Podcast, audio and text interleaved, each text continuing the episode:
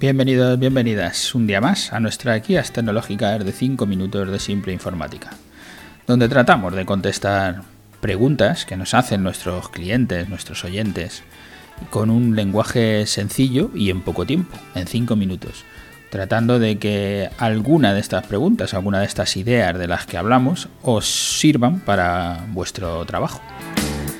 Nuestro llamada a la acción, nuestro call to action que decimos en el marketing online es que entréis en nuestra web, veáis los servicios que tenemos y que nos pidáis alguno de nuestros servicios.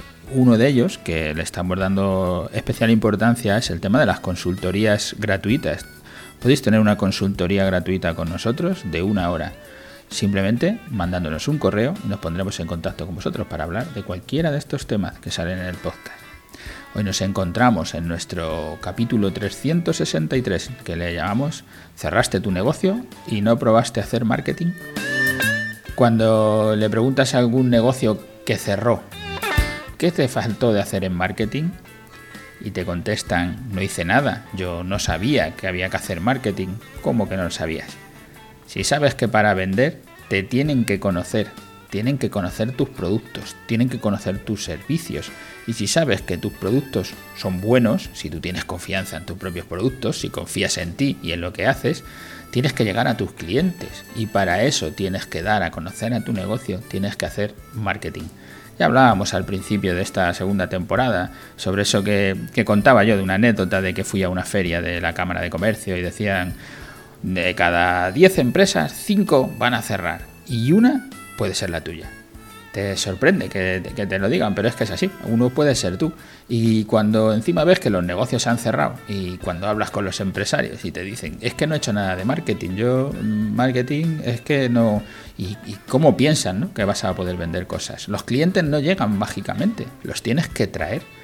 Los clientes van a hacer el 80% de la venta de, de lo que de, de tu producto, de tu servicio, de lo que tú lo quieres vender, ese 80% de esa venta la van a hacer por su cuenta. Van a entrar en internet, van a consultar qué es lo que vendes, qué comentarios hay de ti en los distintos sitios, en el Google My Business o en las redes sociales o, o allá donde los puedan encontrar, porque la gente, si no te conoce, de alguna manera tiene que fiarse, ver si lo que estás haciendo lo estás haciendo bien.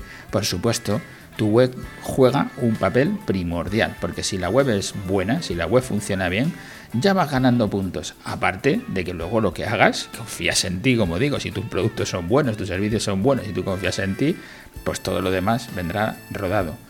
Y cuando llegan ya hasta ti, cuando ya han pasado por ese 80% de, de, venta por internet, cuando llegan hasta ti, ya solo necesitan un 20%. Lo que falta, que es que le recibas y que le vendas que eso seguramente lo hagan bien. Si tus ventas son recurrentes, como puede ser cosas como una frutería o una academia o una empresa de limpieza de comunidades, la inversión en la búsqueda del cliente la vas a amortizar a largo plazo. Pero tengas el negocio que tengas, piensa que es más fácil vender a un cliente que ya te conoce, a un cliente tuyo, a un cliente que ya has hecho, que ya le vendiste una vez, que vender a un cliente nuevo. Por eso todos nuestros esfuerzos deberían de ir encaminados a no perder a ninguno de nuestros clientes.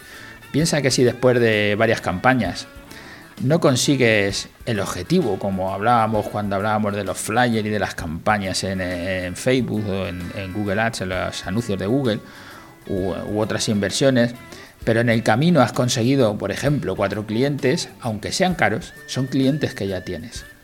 Si has invertido en una campaña de Facebook o Google, como te digo, te has gastado 50 euros y has conseguido solo un cliente, pero se queda como cliente y te compra todas las semanas, por ejemplo, como hablamos de esa frutería, o te compra todos los meses, te va comprando algo, o la periodicidad que tenga, si es una venta de un vehículo, pues claro, serán cuatro años o cinco años o lo que sea, pero piensa que amortizarás esa campaña a lo largo del tiempo y te acabará siendo rentable. Alguien que tú le has vendido 50 eh, euros, por ejemplo, y te has gastado los 50 euros en Facebook, dirá, pues no me es rentable, me he gastado todo lo que me ha costado el cliente, ya me lo he gastado. Ya, pero te va a volver a comprar la semana que viene, te va a volver a comprar la otra semana, te va a seguir comprando. Si tu producto es bueno y tú le tratas bien, no dejas que se te escape, ese cliente te va a volver a comprar y entonces acabarás amortizando el gasto de la campaña. Es muy fácil decir, no se vende, que no llegas a tus clientes, pero ¿qué haces en marketing para llegar a tus clientes?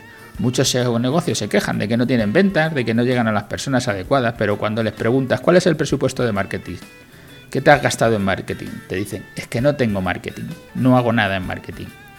Ya hemos hablado del tema del presupuesto general de la empresa en las semanas pasadas y del presupuesto para marketing. Consulta nuestros otros programas, los programas anteriores, para ver este tema del presupuesto con más detalle.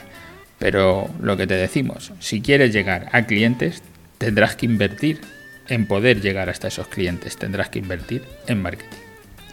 Gracias a todos los que nos escucháis por estar ahí cada semana, por dejarnos vuestras valoraciones, vuestros me gustas, vuestros comentarios, tanto en las plataformas iVoox, en eh, iTunes, en cualquiera de las plataformas que lo escuchéis, y a todos los que os ponéis en contacto con nosotros para hacernos las preguntas o para, para pedirnos esas consultorías comerciales.